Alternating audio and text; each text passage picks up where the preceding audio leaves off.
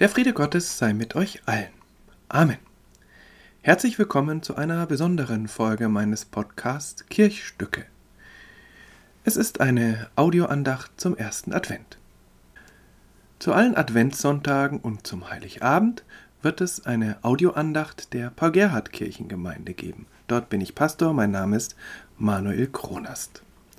Das liegt natürlich an Corona. Wir wissen nicht genau, wie wir Gottesdienste feiern können in dieser Zeit. Wir wissen nicht genau, welche Menschen sich vielleicht aus Sorge, aus Angst oder auch nur aus Vorsicht nicht auf den Weg machen in die Kirche. Und so wollten wir diese Audioandachten anbieten. In jeder dieser Audioandachten wird es um ein einziges Lied gehen. Ein bekanntes Adventslied und wie das Orgelvorspiel schon gezeigt hat, wird es in dieser Folge um Macht hoch die Tür gehen. Schön, dass Sie dabei sind, schön, dass ihr dabei seid. Und ich freue mich besonders darüber, dass ich viel Unterstützung bekommen habe aus der Gemeinde. An der Orgel der Paul-Gerhardt-Kirche sitzt Helga Batt. Den Gemeindegesang übernehmen Ingrid Kürsten, Ute Schlubinski-Vogt und Hildrud Konradi. Und die mehrstimmige Version des Liedes Macht hoch die Tür, die ist eingesungen worden von der Familie Pahl. Vielen herzlichen Dank all denjenigen, die dabei gewesen sind. Der Text des Liedes findet sich in den Show Notes für alle, die mitsingen wollen. Aber natürlich steht das Lied auch im Gesangbuch. Im evangelischen Gesangbuch ist es die Nummer 1, im katholischen Gotteslob ist es die Nummer 218. Zu diesem Lied passt sehr gut der 24. Psalm. Aus ihm lese ich einige Verse nun vor. Machet die Tore weit und die Türen in der Welt hoch, dass der König der Ehre einziehe. Wer ist der König der Ehre? Es ist der Herr, stark und mächtig, der Herr, mächtig im Streit. Mache die Tore weit und die Türen in der Welt hoch, dass der König der Ehre einziehe. Wer ist der König der Ehre? Es ist der Herr Zebaoth. Er ist der König der Ehre. Psalm 24, ein Gebet als Fragespiel. Wer ist der König der Ehre? Es gibt auch eine Antwort in diesem Psalm, aber die ist fast noch rätselhafter. Es ist der Herr Zebaoth, übersetzt der König der Heere, der König der Armeen. Klingt ziemlich kriegerisch, aber es könnte auch anders verstanden werden. Gott ist mächtiger als die Armeen, gerade dadurch, dass er mit Krieg nichts am Hut hat. Vielleicht. Noch so ein Rätsel. Und das nächste gleich hinterher. Was sind das überhaupt für Tore? Und wer könnte alle Türen der Welt aufstoßen? Zuallererst meint dieser Psalm sicher die Tore des Jerusalemer Tempels. Sie sollen aufgehen, damit Gott in sein eigenes Haus einziehen kann, damit er in seinem Tempel wohnen kann. Aber was bedeutet das für die Welt, wenn Gott ein eigenes Haus hat? Bleibt er dann in diesem Haus? Schaut er aus dem Fenster? Verlässt er es ab und zu oder müssen wir immer dorthin kommen und ihn besuchen?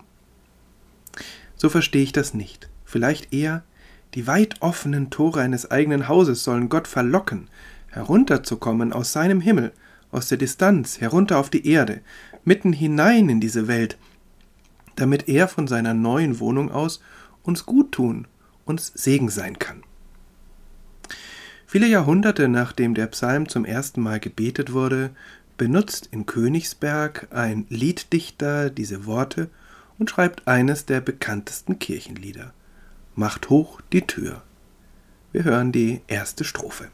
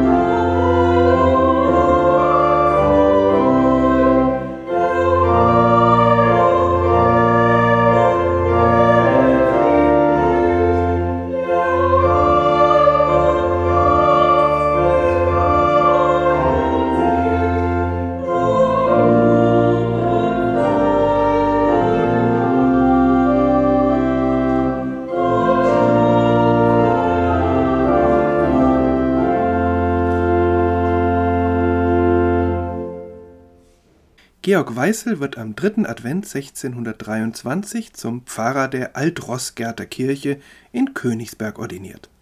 Er ist damals 33 Jahre alt. Das Besondere, diese Kirche ist selbst erst vor einer Woche eingeweiht worden, am 2. Advent.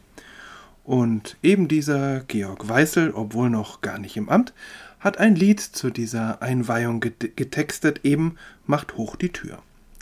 In der ersten Strophe lehnt sich der Text noch ganz eng an den 24. Psalm an. Nur ist es dieses Mal nicht der Tempel in Jerusalem, in den Gott einziehen soll, sondern eine neu gebaute Kirche in Königsberg. Deren Türen sollen ganz weit geöffnet werden, damit die Kirche ganz von Gott erfüllt werden kann. Eigentlich ein wunderbares Lied für eine Kircheneinweihung. Aber welcher Kontrast, und man könnte fast sagen, vielleicht ein bisschen größenwahnsinnig von diesem Lieddichter. Es geht ja hier nicht um den gewaltigen Jerusalemer Tempel, sondern um ein kleines Gotteshaus in Königsberg. Denn die Altrossgärter Kirche ist am Anfang eigentlich noch gar keine Kirche, sondern eine Kapelle. Zur Kirche erweitert wird sie erst viel später. Und diese Kapelle bekommt nun ein gewaltiges Lied geschrieben. Eine Woche später, zu seiner Ordination, schreibt Weißel gleich noch ein zweites Lied für diese Kapelle. Such wer da will ein ander Ziel. Es muss also schon ein besonders inspirierendes Gotteshaus gewesen sein. Die erste Strophe lockt nun also Gott in diese kleine Kapelle zu all den Menschen, die dort versammelt sind. Aber was ist das genau für ein Gott, der da in den Jerusalemer Tempel oder in die Altrossgärter Kirche einziehen soll? Eine Antwort darauf erfahren wir, wenn wir in der Bibel weiterlesen. Der nächste Psalm, der 25. beschreibt, dass Gott uns leitet und begleitet, dass er Sünden vergibt und barmherzig ist. Kein Gott also, der sich in seinem Tempel einigelt. Nein, ein Gott in unserer Welt und in unseren Herzen. Eine weitere Antwort bekommen wir im Lied von Georg Weißel in der zweiten Strophe.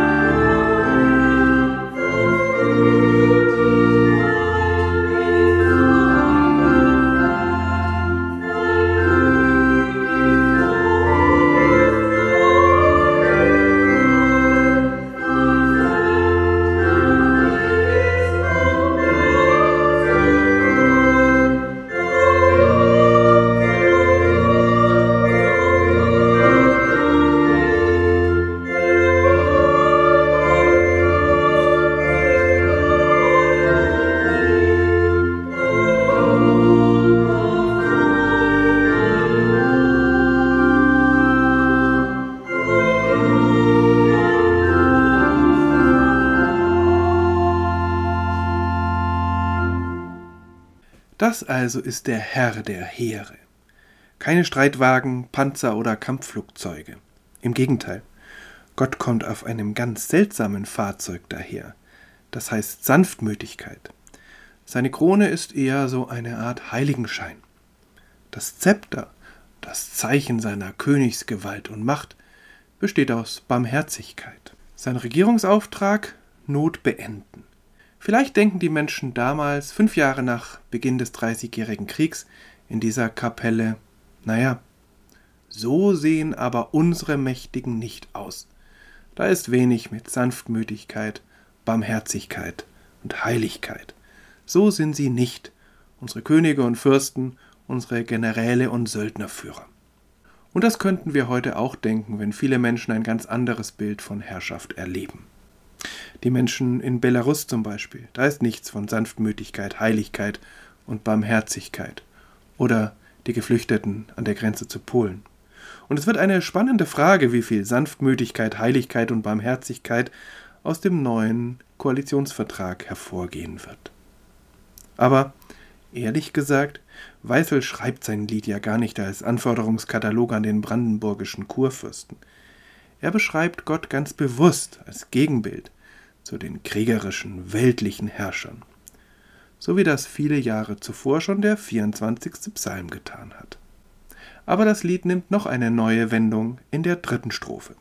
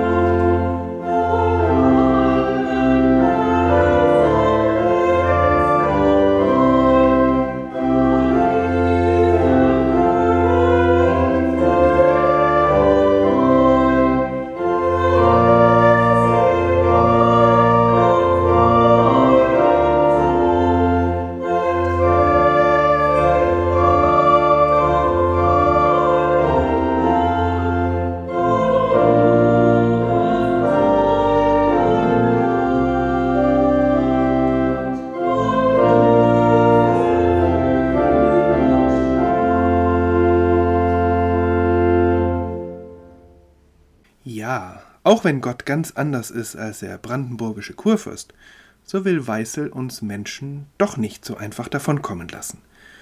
Und so ist es plötzlich nicht mehr nur die neu gebaute Kapelle, in die Gott einziehen soll. Es sind alle Herzen, in der Stadt, also in Königsberg, oder im Land, also in Preußen, vielleicht hat er auch weitergedacht. Allen tut es gut, wenn Gott einzieht. Dem Land, der Stadt, dem Herz. Es gibt eine schöne Legende zu dieser Kapelle und zu ihrem ersten Pfarrer.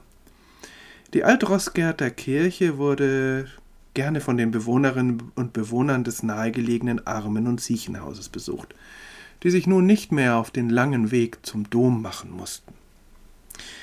Das störte den reichen Händler Sturgis, an dessen Haus nun zur Gottesdienstzeit beklagenswerte Gestalten vorbeigingen. Das ist ihm lästig. Und so kauft er kurzerhand die Wiese auf der anderen Seite des Wegs und damit den Weg gleich mit.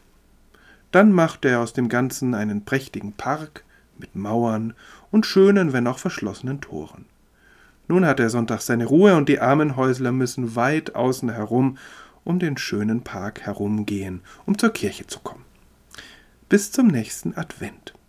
Da versammelt sich eine große Menge vor den Toren des Parks, darunter der Kirchenchor und Sturgis kann nicht anders. Er muss das Lied Macht hoch die Tür bis in sein prächtiges Haus hören.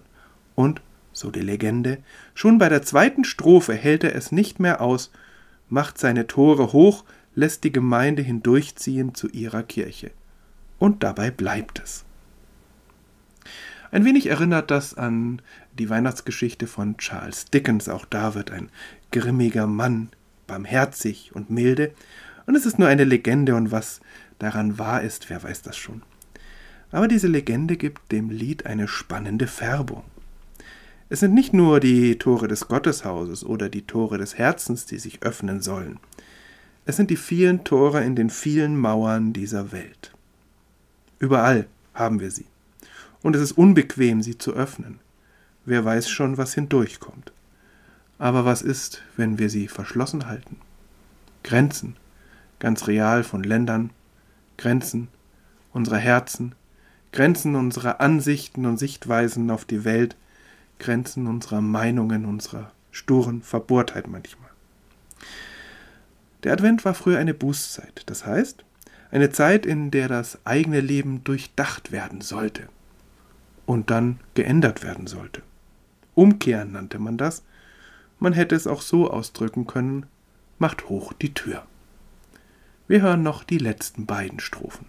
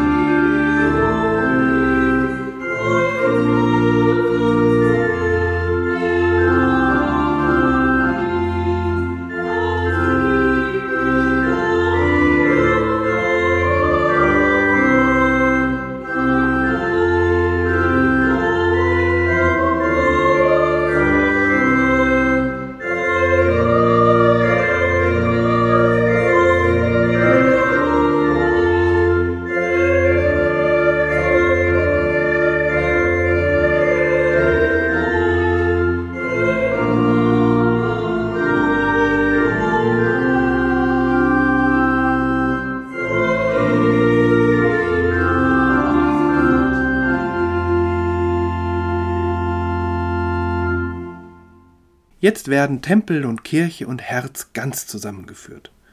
Und an dieser Stelle ist schon klar, das meint nicht nur Besinnlichkeit und Frömmigkeit und Gebet, sondern das meint Hinsehen, Überlegen, Anpacken. Sanftmütigkeit, Barmherzigkeit und ja, ein altmodisches Wort Heiligkeit.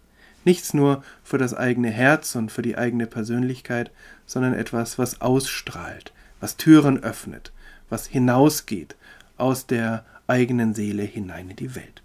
Der Wunsch und der Drang, die Welt besser zu machen, wo es eben möglich ist. Dann aber noch die letzte Strophe. Und die bewahrt, finde ich, vor Allmachtsfantasien und auch vor Überlastung. Es ist letztlich Gott selbst, der den ersten Schritt macht, der Heiland, der kommt. Advent ist eine Zeit der doppelten Bewegung. Wir gehen auf Weihnachten zu, jede Woche ein wenig weiter. Und Gott kommt aus dem Himmel auf uns zu, weil er bei uns sein will, weil wir ihm wichtig sind. Wir alle. Eine doppelte Bewegung. Wir hin zu Weihnachten, Gott her zu uns. Damit schließt sich auch wieder der Kreis zu Psalm 24. Denn ganz wörtlich steht da gar nicht, mache die Tore weit und die Türen in der Welt hoch, sondern erhebet ihr Tore eure Häupter und erhebt euch ihr uralten Pforten. Und wieder ein ganz gewaltiges Bild. Und das ist noch eine für heute die letzte Facette dieses Liedes. Ja, wir sollen hinausschauen aus den Toren. Wir sind aufgerufen, ermutigt, gestärkt, Tore zu öffnen, hinauszugehen, auf andere Menschen zu, Mauern zu durchdringen oder sie zu ignorieren. Aber der, der uns dazu die Kraft gibt, das ist der, der von oben kommt, der hineinzieht in seine Wohnung. Ist das nun die Welt? Ist das die Stadt? Ist das das Herz? Das ist Gott, das ist Jesus Christus. Also wir müssen nicht von vornherein stark sein, sondern wir haben jemanden, der stark ist, der Herr der Heere, aber anderer Heere als der kriegerischen Heere, der Herr der Kraft und des Trostes und der, der gibt uns dann die Kraft, umzukehren, Buße zu tun oder modern gesagt, neue Wege zu wagen, mit anderen und für andere. Macht hoch die Tür, die Tor macht weit, es kommt der Herr der Herrlichkeit. In der Bibel folgt auf Psalm 24 Psalm 25, ein Gebet, was wie eine Illustration dieses Gottes ist, der durch die prächtigen Tore hindurchgeht, was er für uns ist und was er für diese Welt ist. Es ist ein langes Gebet.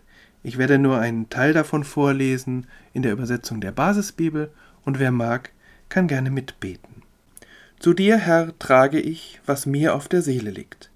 Mein Gott, auf dich vertraue ich. Lass mich keine Enttäuschung erfahren, sonst triumphieren meine Feinde über mich. Es wird ja keiner enttäuscht, der auf dich hofft. Enttäuscht wird nur, wer dich treulos verlässt. Zeige mir deine Wege, Herr, und lehre mich, deinen Pfaden zu folgen.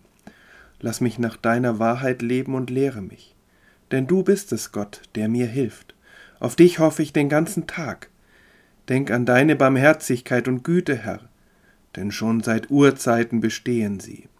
Aber an meine Vergehen sollst du nicht denken, auch nicht an die Sünden aus meinen Jugendtagen. Denk so an mich, wie es deiner Güte entspricht. Du meinst es doch gut mit mir, Herr. Amen. Das war die Audioandacht zum ersten Advent. Schön, dass Sie dabei waren, schön, dass ihr dabei wart. In der nächsten Woche geht es dann um das Lied Tochter Zion. Und der Segen Gottes begleite und behüte euch in der ersten Adventswoche auf allen euren Wegen. Amen. Macht